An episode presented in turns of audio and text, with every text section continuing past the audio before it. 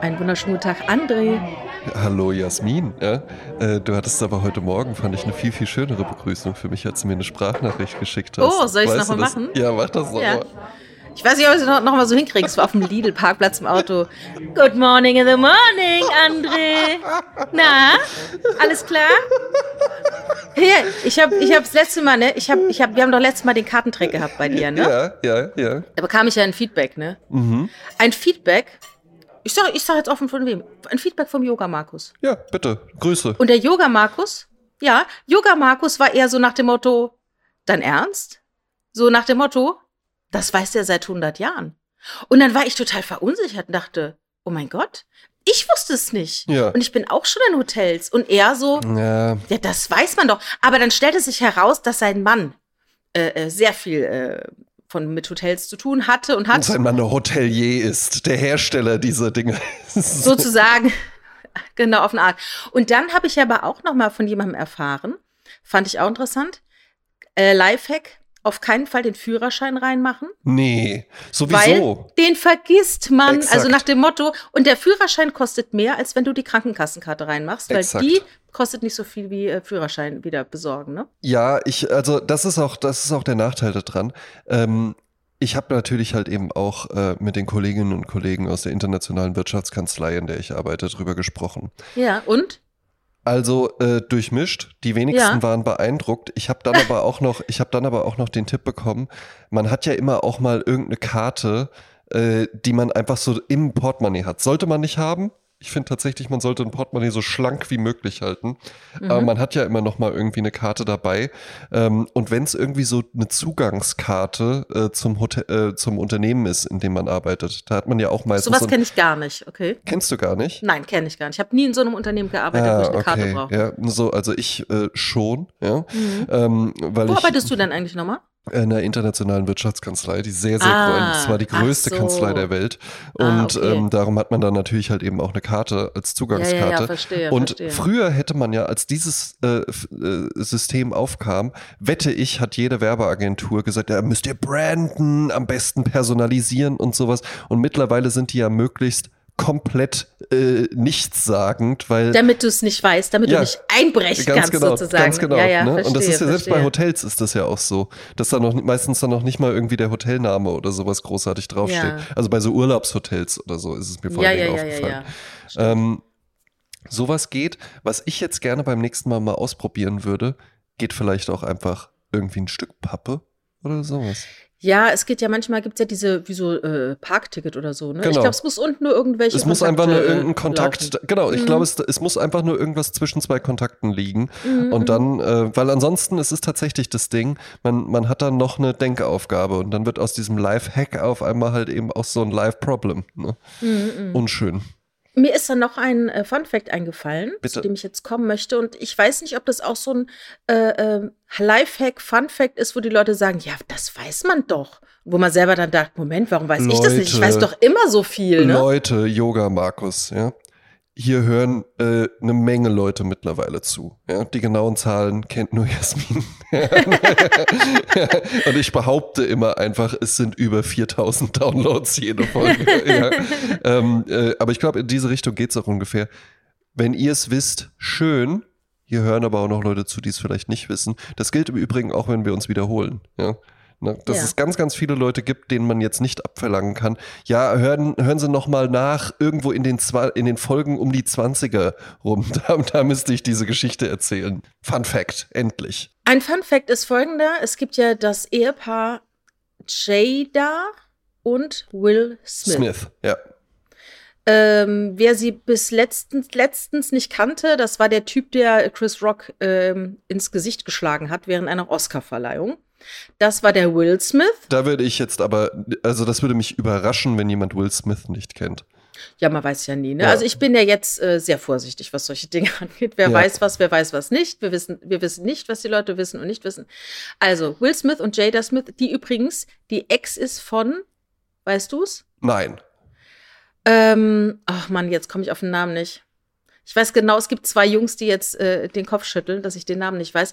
Dieser eine Rapper, der erschossen wurde, äh, Tupac, Tupac. Ach was. Das, ja, das ist die Ex von Tupac, ja. Wow, ey. Ja. ja, ja. Und der Will Smith, der wurde ja immer so im, im Hip-Hop-Business so ein bisschen belächelt. Ja, Das ja, ja, spielte klar. Er war ja der Prinz von, äh, von Bel Bel Air. Air, ne? ja, und das war Mhm. dann immer so, ja, der hat dann halt auch mal einen Preis gewonnen und dann auch so gesagt, ja, ich habe jetzt hier mit Rap richtig Karriere gemacht und das ohne irgendwie jemanden zu beleidigen und sowas. Ja, so wurde natürlich halt nicht so cool. 6 Rap. Kamst du, kamst du nicht so cool mit rüber, aber vielleicht hat er sich dann einfach gedacht, und weißt du, wen ich mir jetzt hole? Die Olle vom Tupac Shakur. So machen wir das. ja, ne, so.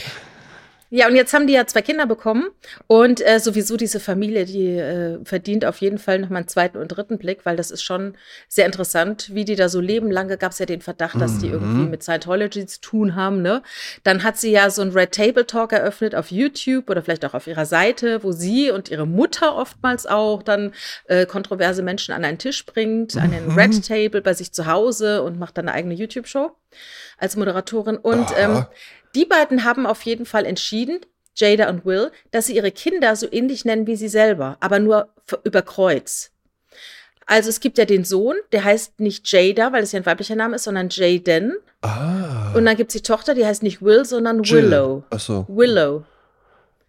Ah, Ja. ist aber- Das ist, das ist mein Fun Fact. So, Ja, ja, ja, ja. als hätten wir jetzt, äh, als hätte ich jetzt irgendwie eine Tochter, die Ricarda heißt und einen Sohn, der äh, Jazz, was, was könnte er denn heißen mit Jasmin? Jazz. Keine Ahnung. Aber äh, zurück zum Kartentrick. ja, bitte. Kartentricks. Hashtag Glücksspiel. Hashtag Gewinn oder Verlieren. Oh, das hast du jetzt aber schön übergeleitet, Jasmin. Ja. ja. Denn äh, ich war ja, äh, viele erinnern sich ja halt eben, ähm, äh, die Mission für dieses Jahr ist ja ein Stück Hochkultur jeden Monat. Jetzt hat man sich vielleicht schon gefragt, ja, von den, von den Opern hat er so viel erzählt, dann kam ja gar nichts mehr. Wir erinnern uns an die lange Nacht der Museen. Ich würde auch äh, New York City irgendwie als so ein Stück Hochkultur bezeichnen. Und in dieser Woche just habe ich das äh, äh, Stück Hochkultur für den Monat Mai abgefeiert. Ich war nämlich äh, bei den internationalen Maifestspielen, die gerade in Wiesbaden toben. Ja? Man kann auch wirklich sagen toben, denn es gab auch ähm, eine Aufführung äh, von Giuseppe, eine Giuseppe Verdi Oper, in der Anna Netrebko, äh, der Weltstar Anna Netrebko auch aufgetreten ist. Ach, mach und halt. das und das führte natürlich zu äh, riesigen Kontroversen, weil die ist ja russischstämmig. Ah. Man, und man sagte ihr, man sagte ihr nach, sie hätte sich nicht genug von äh, dem Angriffskrieg Russlands gegen die Ukraine distanziert. Äh, das ist alles so anstrengend. Sehr, sehr anstrengend und Ja, auch ja. Äh, äh, kein Sprezzatura-Thema, ja. Ähm, fand ich wahnsinnig albern. Das nur als kurzes Statement dazu von mir. Äh, es gab aber natürlich auch noch viele, viele andere Aufführungen und äh, bei einer von diesen Aufführungen war ich und ich war nicht da, weil ich äh, das Stück bewusst ausgewählt hatte und äh, in dem, im Vorverkauf mir schon Karten gesichert hatte, sondern ich nahm an einem Gewinnspiel teil und gewann einfach zwei Karten. Ja, man könnte also sagen, das Universum hat gesagt, was ist denn jetzt mit Hochkultur? Wir schicken den jetzt mal nochmal in die Hochkultur. schick, wir schicken den da jetzt mal hin. Ja? Ja. Ähm, sollen wir erst über Gewinnspiele reden oder soll ich erst kurz was zu dem Stück sagen? Nee, ich würde gerne wissen, äh, in welcher Form hast du da an einem Gewinnspiel teilgenommen? Also, ich sah äh, vom Stadtmagazin Sensor, ähm, äh, für das ich auch lange Zeit äh, äh, Beiträge verfasst habe, äh, sah ich auf Instagram einfach eine äh, Werbung für das Stück, dass das heute Abend stattfindet. Und dann gab es einen Link zu einem, wo man noch was über das Stück lesen konnte. Und dann habe ich das halt eben auch mir durchgelesen, weil es klang ganz interessant. Kann ich ja schon mal vorwegnehmen. Es geht um Stierkampf, ja, und es geht um Juan Belmonte, den berühmtesten Stierkämpfer Torero. äh, äh, seiner Zeit. Ja. Äh, Matador, um genau zu Ah, sein. Jasmin. Matador. Ja, ne? ja, ne? No Torero, Toreros, Toreros sind sie ja alle. Ja, sowohl die. Piscadores als auch äh, äh, äh, die anderen drumherum. Aber der Matador ist ja dann wirklich so der Star. Und ähm, las mir das dann durch und es klang ganz interessant. Und dann stand eben unten noch im Abbinder, wir verlosen Freikarten, einfach eine E-Mail an äh, diese E-Mail-Adresse schicken mit eurem Namen. Und dann habe ich das einfach mal so, wirklich am Frühstückstisch morgens gemacht. Abends war die, äh, einen Tag später, abends war die Aufführung. Und dann sah ich halt eben einfach so zwei Stunden später, ja, herzlichen Glückwunsch, du hast gewonnen. Die äh, Karten sind auf deinen Namen hinterlegt. Mhm. Zwei Karten. Es waren sogar drei drin. Mach keinen Witz. Jetzt muss man natürlich auch sagen, bei Besuch der Veranstaltung stellte ich dann auch fest, naja, das ist dann wohl auch so die Art von Gewinnspiel. Wenn da jetzt 100 Leute eine Mail hingeschrieben hätten, hätten vielleicht auch 100 Leute gewonnen. Es war nicht stark besucht. Ja. ja, so nach dem Motto, die Bude wird nicht voll, wir müssen was tun. Ich glaube, so bin ich auch auf äh, Paul Wellers Gästeliste gelandet. Da bin ich ja aus dem Nichts heraus kontaktiert worden, von wegen, äh, ja. ich stehe auf der Gästeliste von Paul Weller. Ich keine Ahnung habe warum, aber das wird auch so eine Sache gewesen sein. Weißt du, nach dem Motto. Da, so ist auch mal ein Freund von mir zu äh, Boy George reingekommen. Ja, man mhm. muss ja aber halt eben auch sagen, ist das jetzt schlimm, wenn man das so macht? Ne? Also man kann ja vielleicht einfach nur schon mal kurz vorausschicken, es handelt sich hierbei um ein performatives Ballett in spanischer Sprache. Das klingt ja fantastisch. An einem Dienstagabend. Mhm. Ja, mag sein, dass das da jetzt, dass da jetzt nicht, und es wurde einmal nur aufgeführt, ja, ähm, dass da jetzt nicht irgendwie äh, die Leute sagen, wir warten seit Monaten sehnsüchtig auf diesen Termin. Ja, ne? Auf den byzantinischen Kehlkopfgesang. Ja, du, ich finde aber, die, ähm, Energie, die man jetzt reingesteckt hat, an Stadtmagazine äh, Tickets zu verlosen oder zu sagen, äh, haut die mal raus, ja. diese Energie hätte man vielleicht ein paar Wochen vorher reinstecken müssen in die Bekanntmachung dieses Stücks. Ne? Ja, jetzt muss man sagen, äh, die internationalen Maifestspiele in Wiesbaden, das ist wirklich ein, ein Happening. Jasmin. Ne? Mhm. Also das ist nicht, das Wiesbadener äh, Staatstheater, muss man sowieso sagen, das ist kein Provinztheater. Das, das hat, ist nämlich das äh, Wiesbadener Staatstheater. Ja, Exakt, ja. Und ähm, das hat äh, da, äh, Hessisches Staatstheater heißt es auch. das Übrigen. auch noch? Ja, ja. Nee, es ist das Hessische Staatstheater. Ach, ja und äh, äh beheimatet auch das äh, Hessische Staatsballett und alles, ja. Ähm, äh, äh, hat to tolle, tolle, tolles Opernrepertoire, ja. Äh, mhm. Habe ich jetzt auch schon gesehen. Coming up. Wir verlängern einfach, ja. ja. Äh, ah. die, die, das Hochkulturjahr auf 2024. Da wird nämlich äh, der Zyklus äh, Ring der Nibelungen aufgeführt. Hei, hei, hei, hei. Und das werde ich mir geben, Jasmin. Natürlich. Ja. Ich bin ja Natürlich. Wagnerianer. Ja, da ja. springt jetzt der Sebastian Natürlich. Merkel wieder im Kreis. Bayreuth wann? der springt jetzt wieder im Kreis, weil ich mich ja mit dem, der macht das ja äh, wirklich so konzentriert auf Oper, dass er sagt, eine ja. Äh, Oper pro Monat. Und dem hatte ich jetzt dann, wir tauschen uns dann immer mal so aus. Und dann, der war jetzt noch in keiner Wagner-Oper. Und dann hatte ich auch ja. so, ja, für mich ist halt Wagner einfach eine unübertroffene Naturgewalt, wo der mir dann auch so schrieb, ja, jetzt war der, der feine Herr war jetzt in einer Oper von Richard Wagner und führt sich jetzt hier schon so als Fachmann auf. Ja, ja weil das ist ja so, die einen, die springen halt vom Beckenrand ja. ne, mit zugehaltener Nase und du gehst halt auf die Klippen und springst halt in, parallel ich zum halt Wasserfall runter. Ja, ja so, ist halt ne. so. Ja, so. Mhm. Und ja, vielleicht verletze ich mich auch dabei. Das sieht man aber nicht, ja, weil unten der Wasserfall so schön aufschäumt. Ja. Alle sehen einfach nur den todesmutigen Sprung. Ja. ja. Also du fandst das Stück gut? So, und da wird es jetzt auch schon gleich interessant. Ich traf nämlich später auch den Chefredakteur äh, des Stadtmagazins, der sich auch die Aufführung angeguckt hat und wir gingen ah, dann noch zusammen nach Hause. Hat auch Karten gewonnen, ja? Ich glaube, der war einfach so da. ähm, ich saß in der ersten Reihe und ich sprach dann. Und ich, sprach, ich sprach, und ich sprach dann auch, es war im, groß, im großen Haus auch. Ne? Wahnsinn. Ja, Weiß wie viele Plätze? Wie viele Plätze? 400, ah, 500? Ja, auf jeden Fall kommt hin. Ja. Mhm. Und bei Anna Netrebko, äh, man sagt dann immer so bei Anna Netrebko, bei dieser Verdi-Oper halt eben, ja. wohl bis auf den letzten Platz. Auch teilweise Leute mit Sichtbehinderung, mir doch egal, ich will das erleben. Ja. Das sind halt die Namen, ne? Es ist dann halt eben auch das, was zieht. Und, ne, und da habe ich dann eben auch mit Dirk drüber gesprochen, weil der hat mich dann auch gefragt, und wie hat's dir denn gefallen? Und dann habe ich auch gesagt, ja, ich finde, das ist bei sowas total schwer zu sagen. Weil wie willst du das denn jetzt irgendwie einordnen? Äh, mhm. Performatives Ballett über Stierkampf in spanischer Sprache mit autoaggressiver Gewalt auf der Bühne, komme ich gleich zu, was das heißt.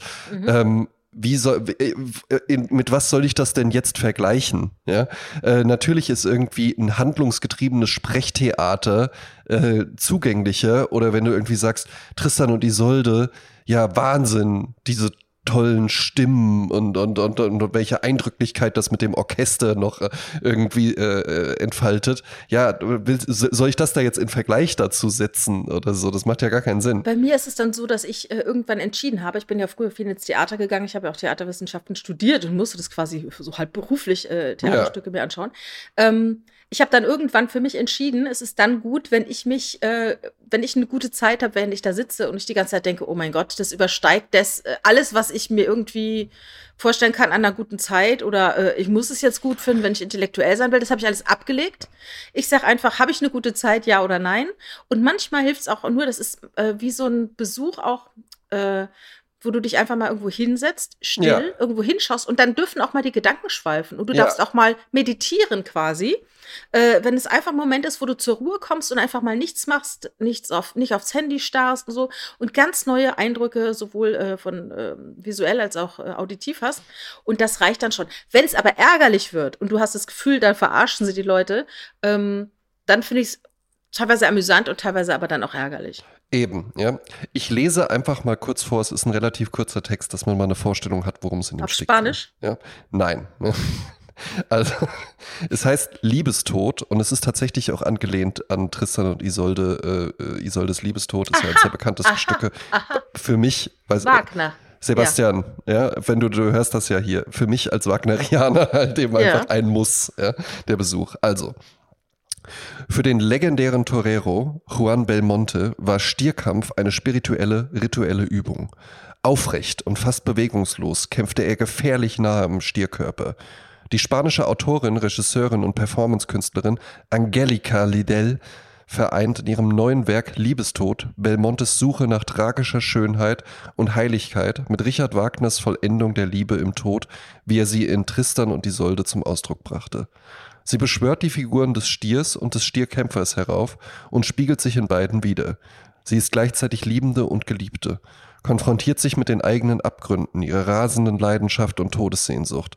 Inmitten einer Bühnenwelt, die in einer spanischen Stierkampfarena gleicht, erzählt Liddell ihre Geschichte über Liebe und Tod wie in einem finalen Beschwörungsritus, der sie zu den Ursprüngen ihres Theaters führt.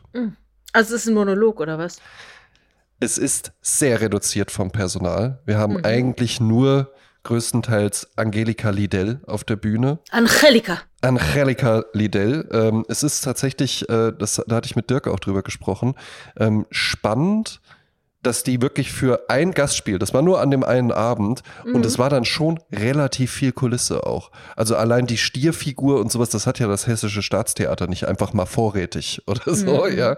Ähm, Insbesondere, weil es auch schon darauf abgedruckt ist. Also das wird wahrscheinlich da mitreisen, genauso auch wie die, wie die Rückwand, äh, eben aus der Stierkampfarena und sowas. Da hatten die immer so, die Akte waren getrennt durch so riesige Vorhänge, wo dann eben äh, einmal mal Richard Wagner drauf war, dann so drei Affen drauf waren, dann einfach nur äh, äh, purpuren Farben, ne, wie das, wie das äh, Tuch des Stierkämpfers eben. Ist ja gar nicht rot. Ne? Denkt, denkt man immer, das ist ja so purpurn eher. Das ist purpur. Das nennt man Purpur, ja. Und äh, ja, also es ist auf spanischer Sprache mit Übertiteln dann eben, Mhm. ja. Aber äh, es ist sehr, sehr leidenschaftlich. Es ist wirklich viel, viel, viel Monolog. Es treten mal einzeln Leute auf. Es geht los mit einer ähm, Hommage an Stanley Kubricks 2001. Also Ei, äh, ei, ei. äh, wirklich lautes Piepen, Vorhang geht auf, schwarzer Monolith steht da, Vorhang geht wieder zu, äh, Piepen hört auf, Vorhang geht auf, eine Angeli Angelika Liddell betritt äh, den Raum, es steht ein Stuhl da, sie schenkt sich Wein ein, fängt an, äh, sich, äh, rafft sich das Kleid nach oben, fängt an, sich die Knie zu desinfizieren. Ähm, redet dabei dann halt eben auch schon, also da beginnt dann so der Monolog, es geht viel um Leidenschaft, es geht viel um Liebe. Hast du ja. es verstanden? Ah, nee, wegen der Also Titel, ja, über, ja. Übertitel, Übersetzung. verstanden Ah, habe ja, ich gar nichts. Ja. Ähm, ja. Und beginnt dann eben einfach, sich mit Rasierklingen die Knie aufzuschneiden. Ach Ja. Gottchen, Ja. ja. Und das Blut fließt dann halt eben auch und sie steigert sich dann rein und die Mhm. Leidenschaft, ja, und das gleiche dann auch noch mit den Handflächen. Mhm.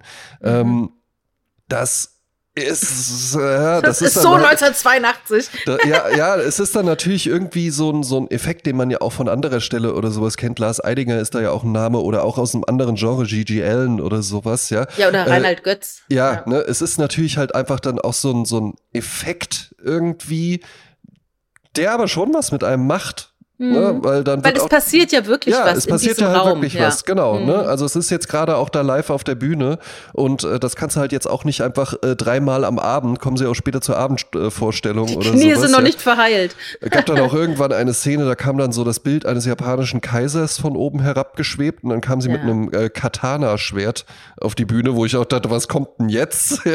So The Menu-mäßig kommt eine Machete runter und dann, oh mein so, Gott, sie wird doch Stück, nicht. das nur einmal aufgeführt wird.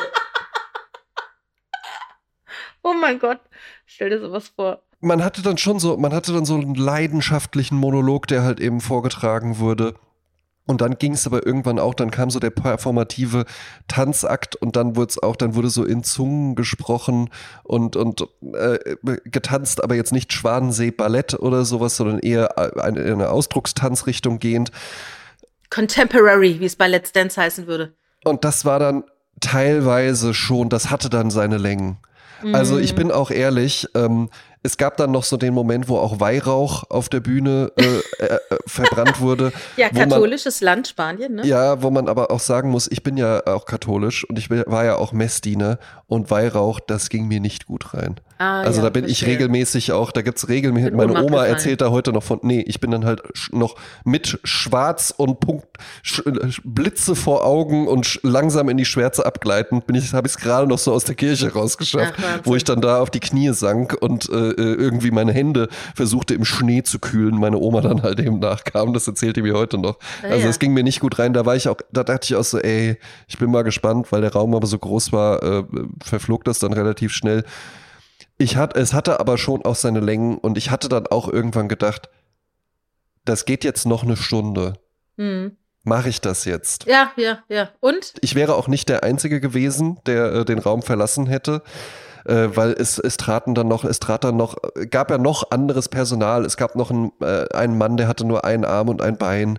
Ähm, ne? und, und der wurde dann da reingeschoben und sowas. Und dann brachte er ihr Blumen mit und die zerschlug sie dann aber an der Wand und sowas. Also viel, viel Leidenschaft und viel, Kam dann auch noch Carazza und sie hat ihm eine Szene gemacht, ja. Wer ist Karatza?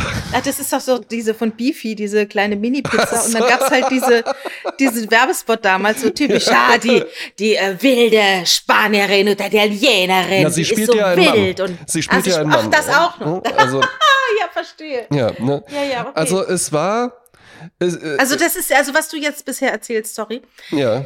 Das sind ja alle möglichen Klischees, die man, wenn man sagen würde, äh, was Theater heute so nach dem Motto, ich gehe nicht mehr ins Theater, weil das ist ja alles so. Genau, wenn man so beim Improvisationstheater sagen würde, äh, das nächste Stück spielt in einem äh, Performance-Theater Ja. oder sowas, ja. Frau spielt Mann, ritzt sich auf, Mensch mit Behinderung. Äh, Blitzlichtmensch mit Behinderung auf die Bühne scheißen, nackte Brust oder sowas, ja, ne?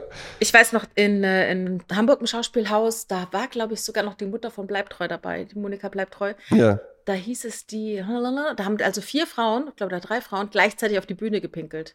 Ja. Und das, wir hatten davor totalen Respekt, weil wie schafft man es, zu dritt gleichzeitig pinkeln zu müssen? Weißt du? Man hat zwar vielleicht, man weiß, oh je, ich muss jetzt da im ersten Akt, muss ich pinkeln mit meinen Kolleginnen. Ja. Die Frage ist halt, können alle gleich lange pinkeln? Kriegt man das können hin? alle sich so lösen auf der Bühne mit Ja. Publikum? Ja, Jasmin, deshalb ist es ein Studium. Ja? deshalb, ist es eine, deshalb ist es eine Profession. Das Genau. sag ich auch immer mal, wenn ich mit den Anwälten Filme oder sowas drehe und die dann so, ah Mensch, ich halt ansonsten irgendwie auch Vorträge und sowas, aber jetzt so Film und so, äh, äh, da habe ich mich echt jetzt ganz schön schwer getan, da so ein Statement irgendwie so Ja. zu fassen. Und dann habe ich denen auch gesagt, ja, das ist ja auch gar nicht schlimm, darum studieren das ja auch Leute. Mhm, also das muss man ja auch tatsächlich anerkennen. Ähm, was ich bei sowas interessant finde dann ist, das wird ja jetzt niemals äh, ausverkauftes großes Haus, 15 Minuten Beifallsstürme, äh, brava, bravo, noch mehr Ja, außer- und sowas. Ja. Außer wenn dann auf der Bühne diese Frau dann gespielt wird von, nennen wir irgendeinen Superstar, Lady Gaga Ja. oder Billie Eilish oder Felix Lobrecht oder was Ja. auch immer. Ne? Leute, die halt ziehen. ja, Dann, Dann kann es sein, schon. und, und dann, dann könnte das auch, das könnte Oder dann auch Anna noch, Netrebko, sorry. ja, dass die sowas auch noch kann. Wahnsinn, Mhm. ja. Die Lady Gaga. Ja, ja, das wär's. Lady Gaga. als Torero. ja. Yo soy uno de los mejores toreros de la ciudad. So, jetzt kommen wir aber dazu. Also, äh, ne, natürlich, ich gebe das jetzt halt eben auch so wieder. Ja, ich kann jetzt nicht das ganze äh, Stück beschreiben. Ja. Schade eigentlich, ja. Ich bin Aber- dann aber, ich bin dann doch sitzen geblieben. Und äh, sagen wir auch so, der Applaus hielt sich auch in Grenzen. Ja, es gab Mhm. eine kleine Gruppe äh, im hinteren Drittel des Saales, die haben sind völlig ausgerastet. Wow! Und da wurde gejubelt und geschrien Die Freunde und sowas. der äh, ja. Hauptdarstellerin vielleicht. Kann sein, kann sein. Ist ja auch egal. Ich äh, habe mich, habe mir im Nachhinein dann doch gedacht, das ist was anderes, bei einem Theaterstück rauszugehen, als bei einem Film rauszugehen. Mhm. Ne? Weil am Ende dann kriegen, kriegst du es doch irgendwie auf der Bühne mit und sowas, ne? Und die geben sich da halt eben dann auch die Mühe.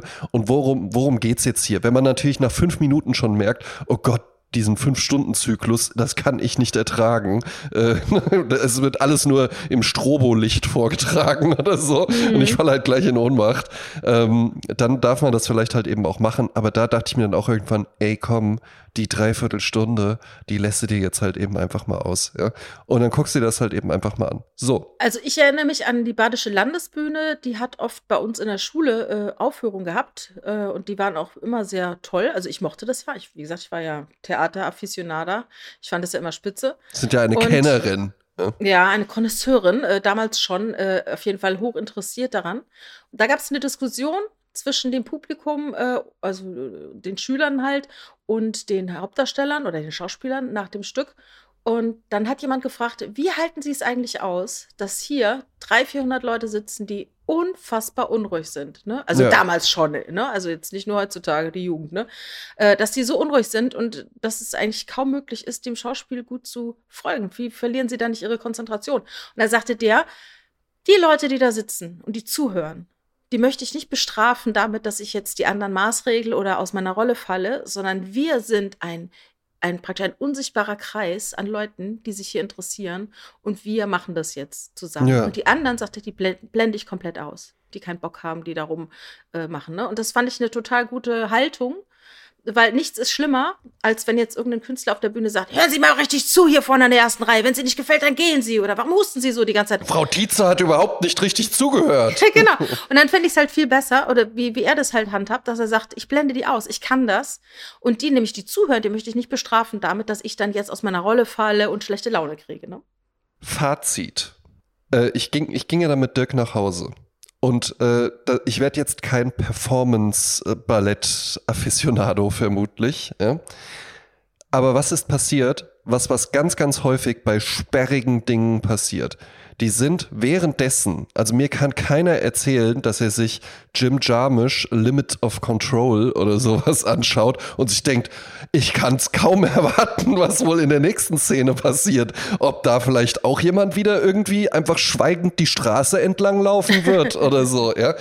Aber hinterher machen diese Filme was mit einem. Und genauso ging es mir hier auch. Ich habe die ganzen letzten, äh, fairerweise muss man sagen, es war am Dienstagabend, aber am Dienstagabend und auch da am Mittwoch hindurch, ich hatte irgendwie immer so ein, so ein Gefühl, ich hatte so Flashbacks, weil du hattest, du hattest halt eben unglaublich intensive Farben auf der Bühne zum Ja. Beispiel. Ne? Das ist so dieses, dieses spanische Gelb, Orange, äh, Senna, äh, äh, Rot und sowas, ja, Purpur halt eben auch.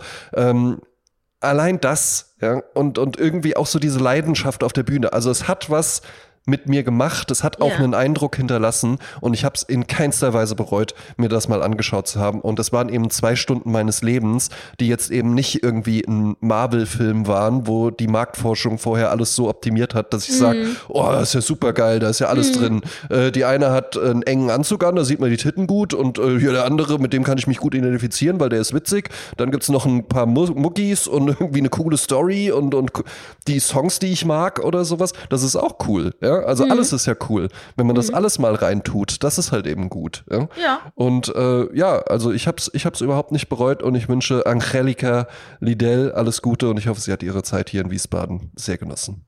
Ja, ach, das klingt doch äh, sehr gut. Nämlich, das ist äh, ja auch wieder ein Schritt außerhalb der eigenen Bubble. Und dann nimmt man doch mal was mit, ne? Ja, und so entsteht ja halt eben auch Inspiration. Und wer weiß, in welchen Zusammenhang ich das irgendwann auch mal bringen werde oder so. Und wenn es Mhm. auch nur dafür gut ist, kann das, kennt, sagte dir der Name Juan Belmonte was? Nein. Den gab es ja wirklich. Ja? Mhm. Und der war zum Beispiel auch auf, äh, auf dem Cover des Time Magazine. Ja? Ah ja. Ne? Also, äh, und der hat sich auch wirklich umgebracht. Mhm, ja? mhm. Ähm, äh, damit endet es nämlich, ja? halt Ja. eben einfach in den Freitod zu gehen. Mhm. Ähm, und da waren auch Sätze drin, die waren auf Spanisch dann natürlich halt eben anders, aber ich fand zum Beispiel diese Aussage, es kann ein ganzes Leben dauern, äh, äh, sich umzubringen. Das ist ein Satz, der ist, da habe ich, äh, also der, der, der macht ja was mit einem. Ja, ja, ne? und, ja. und das ist ja jetzt nicht einfach nur so, ja, es klingt irgendwie intellektuell oder sowas, ja. Ja. Ähm, diesen Juan Belmonte gab es eben wirklich, ich habe mich dann jetzt auch einfach mal in das Thema Stierkampf ein bisschen eingelesen, ähm, äh, wo man jetzt zu stehen kann, wie man will. Ich bin ehrlich gesagt kein Fan davon, aber äh, trotzdem finde ich, ist das eine interessante Tradition und dass man sich sowas ausdenkt und wo sowas herkommt und so, ja. Ähm, ich finde es spannend, ja. Und, Mhm, und ich mhm. fand es auch spannend, da jetzt in diese Welt einfach mal so ein bisschen einzutauchen und in diesen Look und sowas. Ich mag ja auch ne, Klamotten immer ganz gerne. Ähm, dass das auch alles nicht einfach nur irgendwie, ja, sieht halt cool aus oder sowas. Zieh dir was drüber und geh in die Genau. Arena. Ja. Ja, ne, sondern dass das halt eben alles auch was zu tun hat, wo die äh, äh, Toreros und, und äh, wie die Ausbildung da abläuft, wie man Matador wird, was das bedeutet, was du damit verdienen kannst, warum Leute das machen, wie viele Leute dabei schon gestorben sind, wie viele Mhm. Stiere auch bei sowas sterben. ja, ne? klar. Ne? Also sechs Stück pro Show quasi. Ja, das ist ja auch die große Kritik. Also ich erinnere mich, ich war ja schon früh in Spanien und äh, habe mich immer früh mit Tierschutz auseinandergesetzt. Und damals hat man schon erzählt, das ist ja kein äh, Augenhöhe-Kampf, der da stattfindet. nee, Der Stier wird vorher, äh, ich sag, damals war das so, ne? Der kriegt salziges Wasser zu saufen. ja, Der kriegt seine Hörner abge, äh, abgeschliffen. ne? abgeschliffen, damit er die Orientierung verliert. Und ist also dehydriert und völlig äh, ähm, schwindelig, taumelt der dann äh, da rein und weiß gar nicht, wie ihm geschieht. Also das waren die Informationen, Informationen die ich damals hatte. Ne? Kriegt dann nochmal von, von äh, vorher von vier Leuten irgendwie erstmal ordentlich zugesetzt, dann kommt der Matador. Ja. Naja. Ne? Also es ist, äh, es ist nichts, was ich irgendwie äh, gutieren möchte. Ähm, trotzdem hat es eine gewisse Faszination. Ja. Es ist halt eine Tradition, die, äh, da müsste man jetzt mal näher graben, warum die ist. Ne? Es ist natürlich bestimmt der alte Kampf, Mensch gegen Tier, ne? Mensch gegen die Ja. Natur. So ist es ja. Wir versuchen uns ja hier zu behaupten in der Natur. Ähm, und das ist dann vielleicht dann so auch dieser Tanz und keine Ahnung. ja, ja, aber 1700 irgendwas ist das aufgekommen. Gibt auch Ja, weibliche ja. Matadore, ja, Mm, mittlerweile. ähm, äh, die teilweise auch sehr, sehr berühmt sind. Und das sind halt wirklich Stars. Ne? Ja, ja.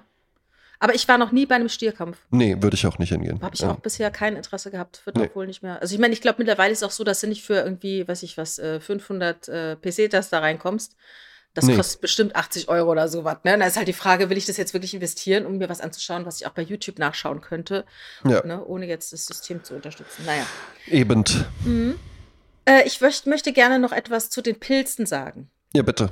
Du hast ja letzte Woche gesagt, du magst Pilze, ne? Ja, Äh, und dann war ich dann so ein bisschen irritiert, weil wir bekamen dann auch Feedback, wo andere sagten, hört man selten. Ne? ja, es, nee, es gab Leute, die gesagt haben, sie hören selten, dass man Pilze gar nicht mag. Ach, echt? Und das fand ich dann wieder irritierend. Ja, das ist mal wieder dieser Kartentrick-Effekt, wo man denkt so, hä? ich höre das andauernd.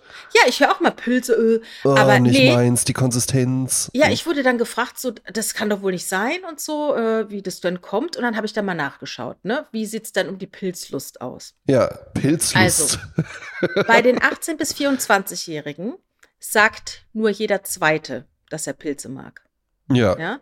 Und das wächst aber mit den Jahren. Ach, ist das sowas so wie, wie Oliven oder so? Offensichtlich, ja. Also bei den Ah. 25- bis 34-Jährigen mögen schon 63 Prozent Pilze, später dann 70 Prozent und bei Menschen über 55 sogar 74 Prozent. Und was auch auffällig ist, Frauen mögen Champignons lieber als Männer. Klingt ein bisschen komisch, weiß ich nicht, ob sie jetzt scha lieber Champignons statt Männer wollen. Ja, Oder vielleicht ob auch das. Ja. diese, Frau, ja, diese Frau hat ihre Familie verlassen, um mit einem Champignon zusammen, zusammenzuleben. Ja. Ja, Frauen mögen Champignons lieber als Männer. Okay. Das war Stand 2020 und ähm, offensichtlich ist es bei uns umgekehrt. Ich bin überhaupt kein Pilzfan. Ich habe, glaube ich, einmal mich überfressen an Champignons, die ich roh gegessen habe in einem Salat. Mm. Da habe ich irgendwie einen Ekel dran gekriegt, ne? Ja. Ja, ja, ja, kann, Mhm. pass es, äh, kann passieren. Es kann Ja. mit, mit Lebensmitteln passieren, dass man dann, und dann, dann ist es irgendwann, dann hat man vielleicht wirklich nur mal zu viel davon gegessen und könnte einen Monat später locker wieder einsteigen. Aber man hat dann schon dieses Gefühl, ich habe es damit übertrieben und dann vergehen die Jahre. Ja, und die Pitzlust schwindet. Ja. Und das macht ja auch Jeremy, ich krieg den echt nicht gut ausgesprochen. ne? Fragrance. Der, der selber sagt ja immer Fragrance, ne? Der macht dieses zweite R, lässt da so ein bisschen schleifen, ne? So wie äh, Joey Ramone bei Blitzkrieg Bob. Äh, je älter er wurde, hat er immer noch Bob, hat er dann nur noch gesungen. Also, Jeremy Fragrance hat die Angewohnheit, äh, der will ja irgendwie total asketisch leben, ne? Ähm, nach dem Motto, ich könnte alles haben, äh, hat er doch diesen kontroversen Satz gesagt, ne, was er alles mit Frauen machen könnte, jeden Tag, aber er macht's halt nicht, ne, wegen Askese. Und dann war es halt so, dass er äh, sagte zum Beispiel, er hat jetzt äh, drei Kilo Schinken gegessen, damit er nie wieder Schinken essen muss in seinem Leben. Also er überfrisst sich on purpose, um sich von Dingen loszusagen. Als würdest du jetzt sagen, oh, meine Leidenschaft sind Snickers, also esse ich jetzt 30 Snickers. Äh, du meinst wohl, äh, dann gehe ich jetzt 30 Tage in Folge äh, in Tristan und Isolde. Zum Beispiel, genau. Da kriege ich, glaube ich, ne. ne, also da muss ich sagen, ich glaube, davon kriege ich nie genug. Oh, Sebastian rollt die Augen. Da ist ja klar, dass der Sebastian da mit den Augen rollt, ja, aber man muss das halt erstmal erlebt haben, um das zu verstehen. Kann er jetzt natürlich nicht mitreden. ne? Ja, das ist halt äh, Wiesbadener Arroganz. Ne? Das ist halt eben einfach auch in Wiesbaden gehört das eins zum guten Ton einfach mit dazu. Ja. Ich äh, muss nur eine kleine Geschichte erzählen. Äh, der Richard, der war ja in den äh, Nullerjahren, also so 2000 plus, ne? So zehn Jahre ungefähr äh, freier Mitarbeiter bei RTL, ne? Wurde jetzt immer wieder gebucht, ne? Für die On-Air-Promotion-Abteilung, also so äh, Intros und, und Vorspänne, ne? Promotion-Clips, wenn es dann heißt Sonntag, 20.15 Uhr. Äh, Best of the 80s mit Oliver Geissen, ne? Sowas hat er Ja. gesagt. Und ähm, Oliver Geissen ist auch so eine Figur. Je nachdem, äh, wie, wie hoch so eine Sendung aufgehängt war, also wie glamourös die da war, äh, und dann so, jetzt neu, let's dance, ne, so. Dann hat man sich total viel Mühe gegeben für diese Promotion-Trailer Mhm. und hat teilweise sogar extra Dreharbeiten dafür gemacht, ne. Ach was. Und ähm, da äh, hat er mal von einem Producer, das waren also die Regisseure von solchen Clips, der hat ihm mal folgende Geschichte erzählt. Äh, ein Team hat sich mal unfassbare Mühe gegeben für so einen Trailer, ne? Ja. Also die haben ganz aufwendige dramaturgische Schnitte gemacht. Sie haben eine super geile Musikauswahl gemacht mit Soundeffekten rein. Also richtig Stunden, äh, Tage im, für diesen Trailer, für diese hohe geile Sendung äh, aufgewendet. Und weil das eine super Premium-Sendung war, musste die vom obersten Senderchef abgesegnet werden. Ja. Mhm. Das war zu der Zeit ein Österreicher. Also die haben diesen wahnsinnig aufwendigen Trailer ihm vorzeigen müssen, weil es eben so hoch aufgehängt war. Und da hat er in breitestem Österreichisch gesagt, so ein Schatz, kloppt einfach die Highlights hintereinander und legt simply the best runter. Fertig.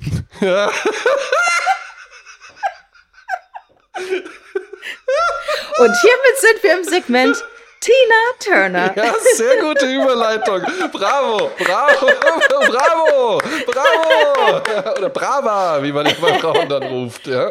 Ne, das war ja sehr, sehr gekonnt. Ja, aber. So ein Scheiß. Ja. Kloppt einfach die Highlights zusammen, legt sie wieder best.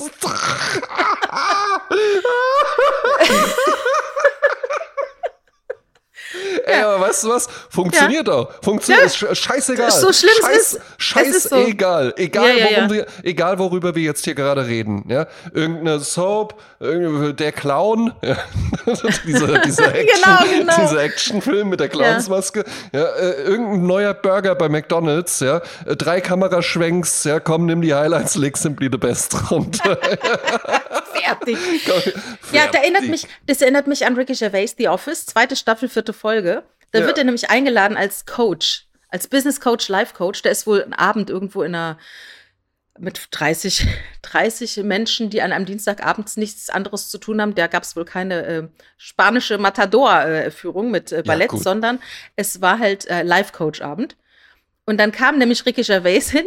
Also ich kann die nur empfehlen, die Folge. Ja. Und dann hat er sich so eine Baseballcap angezogen und hat dann äh, ein paar Plattitüden, so Teebeutelweisheiten vom Besten gelassen mit einer Wahnsinns-Attitude. Mhm. Und zum Schluss musste dann die äh, äh, seine Assistentin, das war die Rezeptionistin aus seinem Büro, in dem er arbeitet, die musste dann Play drücken und da kam dann Simply the best, better than all the rest. Und dann ist er dann halt gejoggt von der Bühne, einmal um die Bühne gejoggt und ist dann rausgejoggt aus dem Raum. Ja. Und dann hat irgendwann haben alle, keiner hat applaudiert, alle haben leer geguckt und dann irgendwann hat das Mädel dann auf Stopp gedrückt und dann kam er dann zurück und hat gesagt, wer hat die Musik ausgemacht? ja, also so viel zu Simply the Best. Also Ja, würde ich aber auch sagen, ganz kurz nur, das ist eigentlich so die beste Art, um so einen so einen Saal richtig zum Kochen zu bringen, wenn man so irgendwie Mo äh, Moderator bei irgendwie so einem mittelständischen Schraubenhersteller auf der Weihnachtsfeier ist. Einfach so rausgejoggt kommen und sagen, wird Schrauben, hallo! Ja, aber so im Laufen halt eben schon Genau, so. genau. Ja, ne, so. Und dann so höllermäßig, ne? Wo Ja. seid ihr? Klopf auf die Brust. Sehr gut. die Frauen singen lauter. Wir hatten ja gestern eine kleine äh, Diskussion. Ja. Ich, es, jetzt, klingt jetzt etwas scharf.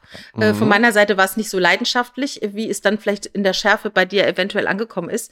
Weil gestern ist nämlich etwas passiert. Wir haben heute Donnerstag, den 24. Mai und gestern, Ist Tina Turner verstorben. genau. Daraufhin hast du, ich, ich war wirklich, ich habe gerade einen Artikel gelesen, wo ich ihre Todesursache versuchte herauszufinden, als du mir eine Nachricht schriebst. Ja, Du schriebst einfach nur Tina Turner. ja. Und dann habe ich genau gewusst, du sagst es, äh, wollen wir drüber reden. Man muss sagen, das ist eigentlich Jasmin Klein-Style. Also ich krieg ja nie irgendwas mit, so Ja. in die Richtung. Und dann äh, schreibst du mir halt eben einfach nur so Theo van Gogh oder sowas. Ja. ne? Und dann, äh, äh, ja, äh, äh, wenn ich dann nicht schalte, dann kommen noch drei Artikel oder sowas hinterher. Ja? Ja. Äh, und hierbei habe ich jetzt dann einfach nur mal geschrieben, Tina Turner. Und du wusstest ja auch sofort, worum es geht. Ja, genau. Ich hatte ja schon nachgeschaut äh, nach der Todesursache, die ich dann auch erfahren habe. Also sie ist ja wohl schon längere Zeit etwas krank gewesen, Ja. hatte in den 80ern schon Probleme mit den Nieren, die sie homöopathisch behandelt hat, was sie dann später sehr bedauerte, hat dann auch Ratgeber rausgegeben, wie man seine Nieren gut behandelt Mhm. und äh, hätte fast schon mal äh, sterben müssen, aber ihr Mann Erwin, Bach, ein Kölner äh, Musikproduzent, hat ihr eine Niere gespendet und dadurch äh, hat sie länger leben können. Aber dann kam noch Darmkrebs dazu und die äh, Frau war 83 Jahre alt und dann ging es wohl dem Ende zu. So, das ging halt gestern. Das war wie äh, immer noch, es ist ja wie ein Lauffeuer und alle Zeitungen überschlagen sich über äh, Tina Turner und Geschichten zu Tina Turner. So hast du mir also auch geschrieben. Äh, ich war, mein erster Impuls war sofortige Ablehnung. ja, also für Ähm, dich war es gar nichts. Ja? Du hast gesagt, Im ersten nicht, Moment, ja. Im ersten Moment, nee, oh, gar nicht. Die Stimme, überhaupt nicht mein Ding. Ja? Nee, ich habe nicht gesagt, die Stimme ist nicht mein Ding. Das nicht. Oder dann der Style oder so. Also, was mich an Tina Turner so, wie sagt man, im ersten Moment so, äh, die Frau ist ja keine menschliche Frau in der Wahrnehmung. Das ist ja eine Ikone. Das Ja. ist ja praktisch wie eine Comicfigur. Ähm, das ist wie Marilyn Monroe, James Dean oder Humphrey Bogart. Ja, Man zu Recht. kann ja, ne? So. Ähm, was mich immer genervt hat, war, in den 80er Jahren war die Frau nirgendwo, die Frau, Frau Turner, nirgendwo wegzudenken. Die war ja, die fand ja überall statt, ne?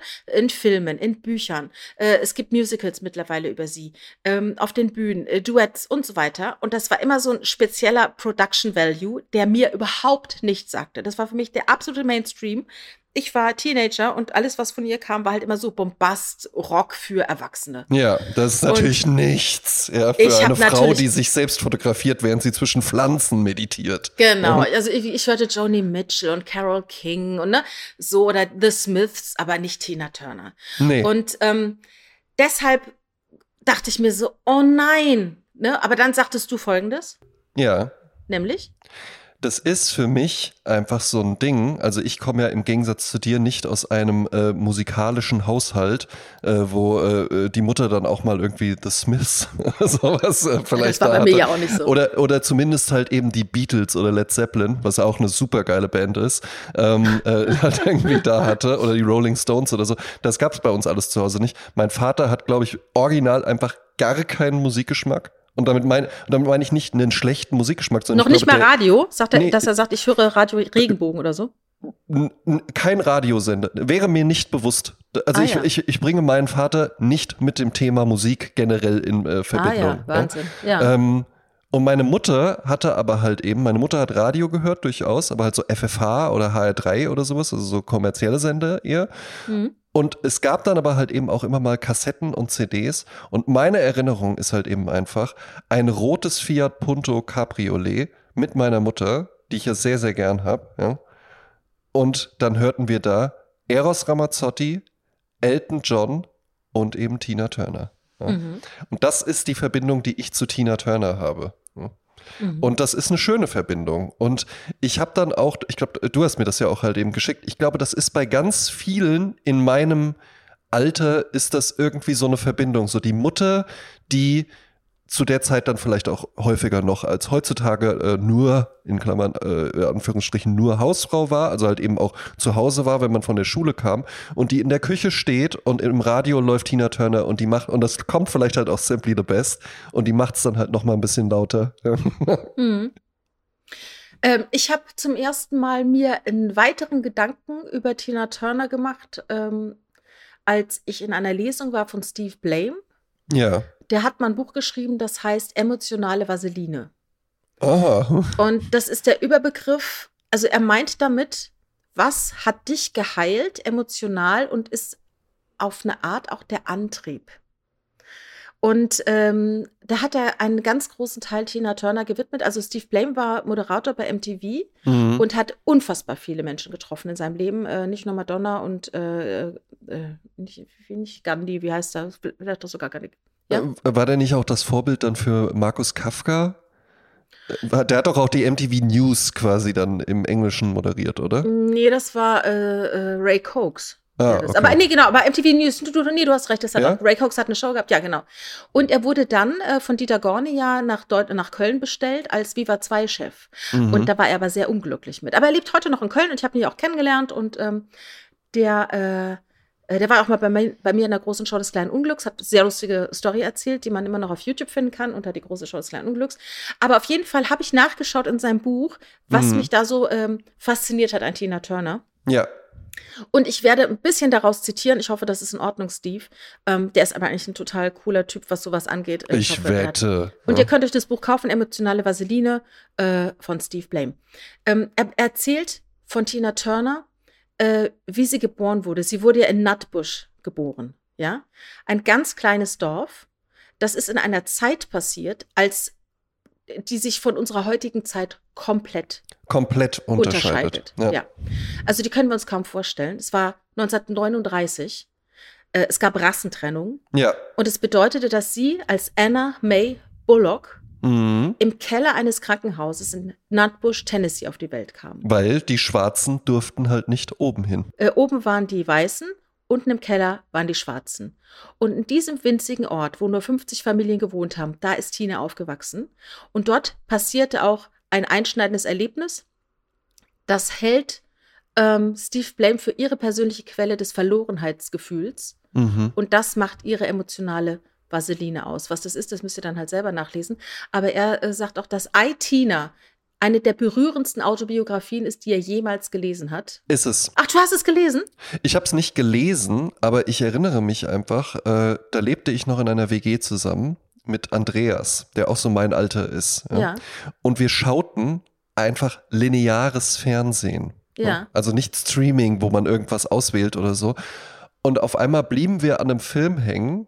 Der kam irgendwie auf Arte oder auf irgendeinem Dreisat oder sonst was Mhm. und wir blieben da dran hängen und wir haben den dann komplett geguckt und der hat uns beide auch total berührt. Ja. Weil das wusste ich natürlich nicht. Für mich war Tina Turner halt eben irgendwie diese äh, äh, verrückt angezogene Frau, die, Stimmt, wo mit man den dann riesigen so Haaren. Rockröhre oder Ja, ja, sowas ja, war mit dann den immer tollen so. Beinen, ja. Ne? Genau, ja, und ah, klasse und wie die, wie selbstbewusst die ist und sowas. Wie das Leben bei ihr verlaufen ist, das wusste ich nicht bis Mhm. dahin. Ja. Mhm. Also diese Biografie, die gibt es nur noch auf Englisch zu kaufen und im Deutschen, äh, wenn du sie kaufen möchtest, kostet die 347 Euro bei Amazon, stand gestern Abend. Ähm, das hat, dieses Buch hat sie geschrieben mit Kurt Loder, der war damals der Nachrichtensprecher bei MTV in den USA und war auch Redakteur Mhm. beim Rolling Stone. Und sie hat also in diesem Buch geschrieben, äh, äh, dass sie bis zu diesem Zeitpunkt dieses Buches noch nie echte Liebe erfahren hat. Ja. Ne? Also ihr Vater äh, äh, wollte keinen Kontakt zu ihr. Zwischen ihr und ihrer Mutter kam auch nie eine Bindung Mhm, zustande. Bei der Sie- Großmutter aufgewachsen. ja, sie war ja. ungewollt. äh, Die Eltern waren mitten in der Trennung, als sie äh, auf die Welt kam. Sie war total einsam und je älter sie wurde, umso einsamer wurde sie und hat sich immer als kompletten Außenseiter gefühlt. Mhm. Und ähm, ihre Eltern zogen dann nach Knoxville äh, nach dem äh, äh, Angriff auf Pearl Harbor äh, und ähm, haben dann dort für die Regierung gearbeitet. Mhm. Und darum wurde sie und ihre ältere Schwester kamen dann äh, zu Verwandten. Und da war sie Ja. drei Jahre alt. Mhm. Ja, also das war alles sehr problematisch, was zu Hause abgeht. Ähm, dann war sie 13, als noch ihre äh, beste Freundin starb. Die war bis dato äh, eine Art Mutter für Tina. Mhm. Und ähm, also alles sehr schwer. Und Ja. dann lernte sie halt, wie das manchmal so ist, äh, äh, irgendeinen Typen kennen und da denkt man, ach, jetzt wird's gut. Das war nämlich Ike Turner.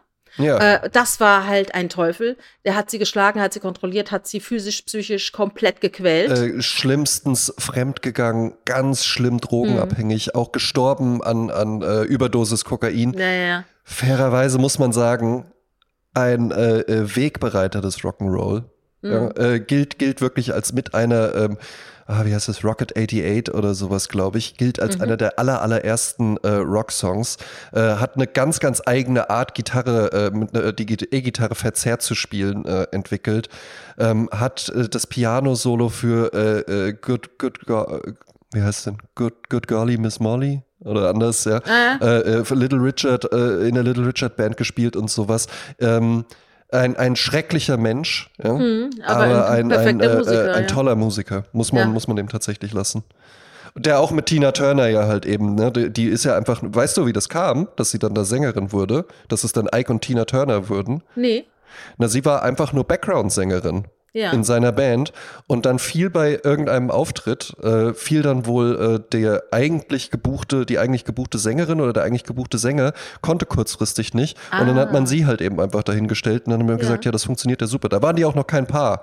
Also Ja. das kam dann erst alles viel, viel später und dann wurde daraus halt eben Ike und Tina Turner und wie man ja halt eben auch merkt, äh, die heißt ja gar nicht Tina, ne? die Ja, heißt genau. eigentlich ganz also, anders. Ja. Er hat also alles Geld einbehalten, was sie dann mit dem Singen verdient hat. Ja. Und sie musste dann ihren Namen von Bullock in Turner ändern. Und er hat sie geheiratet, aber nur, um sie an die Band zu binden. ja. Weil er gewusst hat, sie ist der Grund für den Erfolg beim Publikum. Ja, ja, und ist ja auch ein Typ, der irgendwie acht, der war ja neunmal verheiratet oder Ach, sowas. Wahnsinn. Ja. Ja, und, und der sie hat aber nicht geschaffen, ihn zu verlassen, obwohl er viele Affären hatte. Sie war wie so eine Gefangene bei ihm. Und Steve Blame berichtet von äh, seinem Interview mit ihr, also das Prin- Prinzip der emotionalen äh, äh, Vaseline, dem begegnet er zum ersten Mal 95. Also hat Tina Turner sehr oft getroffen. Mhm. Und einmal bei einem Interview im Ritz in Paris hat sie das Gespräch auf ihn, also auf Steve Blame und seine eigene Situation gelenkt. Also er, er war damals in einer total selbstzerstörerischen Phase. Es war eigentlich gar nicht so, dass das, was sie sagte, auf so einen großen Eindruck auf ihn äh, hinterlassen hat, sondern eher die Erkenntnis, dass beide die gleichen Dinge antreibt und dass Mhm. Kreativität für beide die gleiche Rolle im Leben spielt. Also da, er sagte, hier saß mir eine Frau gegenüber, die in ihrem Leben wahrhaftig schon durch die Hölle gegangen war. ja, ja. Und, und trotzdem hatte sie das Ganze nicht nur überlebt, sie strahlte auch noch eine unglaubliche Lebensfreude aus und gehörte zu den beliebtesten weiblichen Musikstars aller Zeiten. Exakt. Und dann ist halt für ihn die Frage, ob die Hölle, durch die sie gegangen ist, vielleicht am Ende genau der Treibstoff und die Quelle ihrer Kreativität war. Ja, man Ja. sieht's, man sieht's ja halt eben immer mal wieder in Künstlerbiografien. Das sagt man Mhm. ja zum Beispiel auch Josef Haydn, den man durchaus in einem Atemzug mit äh, Beethoven und Mozart nennen kann, äh, sagt man das ja halt eben immer nach, dass bei ihm halt eben einfach das Problem war, der hat halt eben zu gut und zu gesund gelebt. Ja? Das ist dann für die Leute nicht interessant. Beethoven, das Gehör verloren, als Musiker, als Komponist, nicht mehr se seine eigenen Sachen nicht mehr hören können. Das ist eine, eine äh, spannende Geschichte. Ähm, ja, lief eigentlich immer schon ganz gut. Ich habe relativ schnell eine Anstellung gefunden Ja, und ja, ja, äh, ja. hatte dann auch ein gutes Auskommen und äh, ja, Musik hat, fand, kam auch noch gut an. Äh, ist keine gute Geschichte. Mhm. Ja, und, und äh, äh, sie hat ihm dann auch in diesem Interview erzählt, sie hat während ihrer schlimmsten Phase gedacht, dass ihr Leben jetzt vorbei ist. Aber dann hat sie gemerkt, mit 40 ist es noch lange nicht vorbei und mit 50 ist es auch noch lange nicht vorbei. Man kann immer etwas ändern. mhm. Und er hat dann über sein eigenes Leben nachgedacht und das hat sehr in ihm nachgeklungen, er hat viel Hoffnung geschöpft und jetzt darf man nicht vergessen, sie hat dann, glaube, wann war das, als sie den Erwin Bach kennengelernt hat? Ich sage jetzt mal 84. Ja. Ähm, das war halt ein Kölner Musikproduzent. Er war Mhm. damals 27 und sie war Genau. 43. Ja, sie hat, sie hat alles ja aufgegeben, ne, ist dann von diesem schrecklichen Ike Turner weg, ähm, konnte dann auch, glaube ich, mit der Musik, durfte sie nicht mehr auftreten oder sowas. Ich habe es irgendwo mal gelesen, hat irgendwie ein Auto, zwei Pelzmäntel und äh, die Autorenrechte an, an, äh, an der Musik oder durfte dann ihren Namen behalten oder sowas, mit, den sie ja jetzt aufgebaut hatte. Und dieser Erwin Bach war dann eben einfach einer, der gesagt hat, nee, die kann was, die baue ich jetzt wieder auf. Und da ist sie ja dann, sie, äh, sie hat ja dann auch ein Soloalbum rausgebracht, das findest du auf Spotify gar nicht, das heißt Love Explosions oder sowas. Ah, ja. ja. Ähm, das hat niemanden interessiert, weil dann hat sie halt versucht, so Ike und Tina Turner war ja so Rhythm and Blues und sowas, ja, äh, und hat dann halt versucht, auf diese, auf diese Disco-Welle aufzuspringen. Das hat überhaupt nicht funktioniert, ja. Und kam dann eben einfach mit der damals wirklich revolutionären Idee um die Ecke, das kommt in dem Film auch raus, nee, ich möchte jetzt Rockmusik machen. Und da haben halt alle gesagt, spinnst du? Du hast doch so eine Soul-Stimme und so. Außerdem bist du schwarz, ja. Äh, Eine schwarze Frau macht doch keine Rockmusik auf der, so Glam-Rock halt eben war das ja dann. Aber dieser Erwin Bach hat halt eben wirklich an sie geglaubt, ne? Und sie auch an sich vor allen Dingen noch. Ja. Ja. Ja, und die sind halt seit über 40 Jahren zusammen, seit 2013 verheiratet und lebten dann in der Schweiz in Küsnacht. Ja, Und bis ich hörte- 94 in Köln, ne? Ja, verrückt, ne? Ja, wirklich verrückt. Köln, ne? Ja, äh, wobei Chaka Khan ja auch lange in Mannheim gewohnt hat. Ja. Äh, Es ist so, dass sie in Küstnacht ja lebte in einem in einer tollen Villa, die irgendwie, ich glaube, 67 Millionen Euro wert ist. Also das kann man sich gar nicht vorstellen, was da so rumsteht. Ne? Also ich meine, sie Ja, hat ja. natürlich in der Zeit, wo man als Star richtig Kohle verdienen konnte, weil Plattenverkäufe waren. Ne? Die war im Guinness-Buch der Rekorde für das Konzert mit den meisten Zuschauern in Rio de Janeiro. Das wurde Ah. dann erst irgendwann von den Rolling Stones äh, Ende der Getoppt. 90er oder sowas getoppt.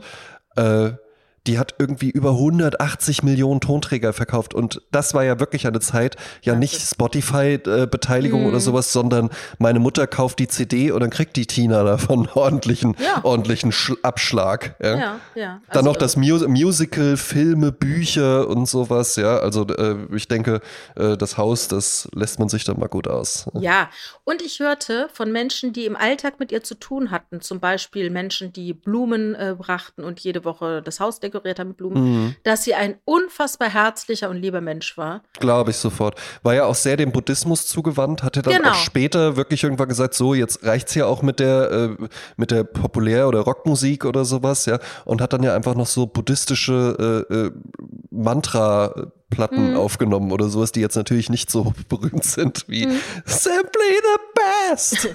Äh, ich kann auch nur empfehlen, auf Spotify äh, sich das Buch anzuhören, Happiness, mein spiritueller Weg. Äh, das ist Ende Oktober 2020 äh, erschienen. Also das ist ein ganz frisches Buch. Also das hat sie wirklich dann angetrieben oder beschäftigt zu dieser Zeit. Und äh, das kann man natürlich auch als Buch kaufen. Man kann es, wie gesagt, sich auch anhören. Happiness, mein spiritueller Weg von Tina Turner. Das verlinke ich auch gerne in den Show Notes.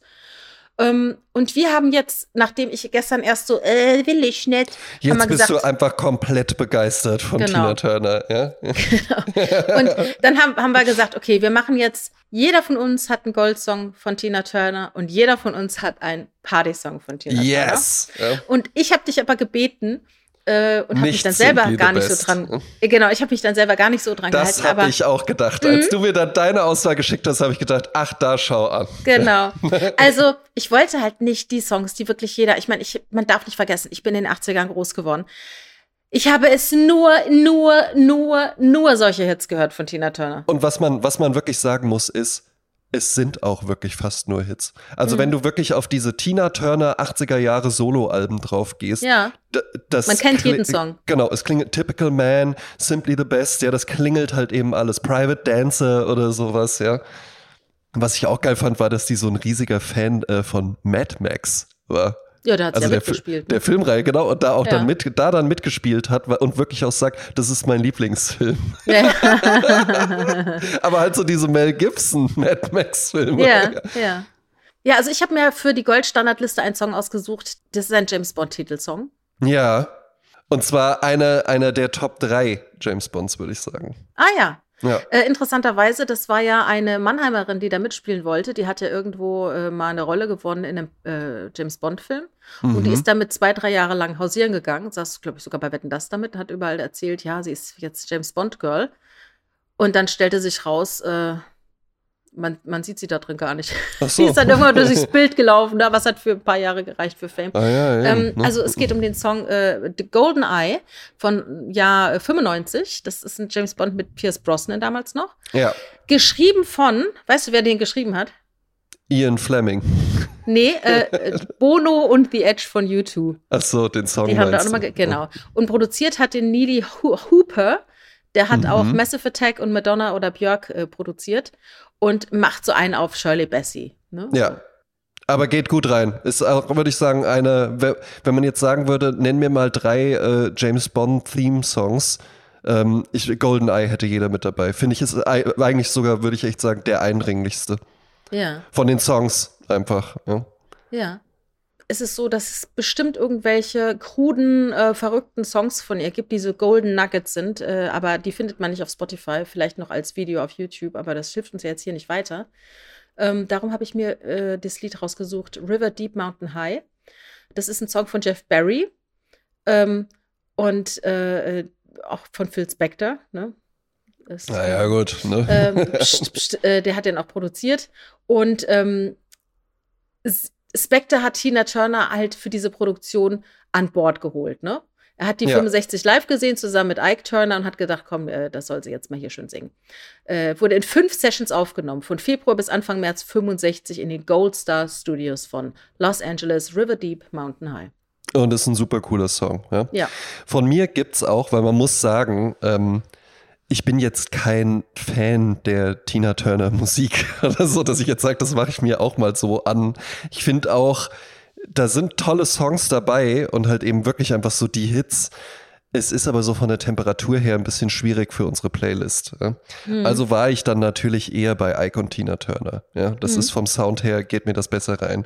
Und für die Goldstandard-Playlist habe ich einen Song gefunden, der ist super cool. Ja? Kannte ich vorher auch nicht. Ja? Ist jetzt aber auch direkt bei mir in meinen Lieblingssongs drin. Ich bin ja jetzt Spotify Premium-User. Ne? Sehr gut. Und äh, dann äh, mache ich, wie immer, wenn Jasmin Klein mir einen Tipp gibt, mache ich das auch und speichere dann da alles ein.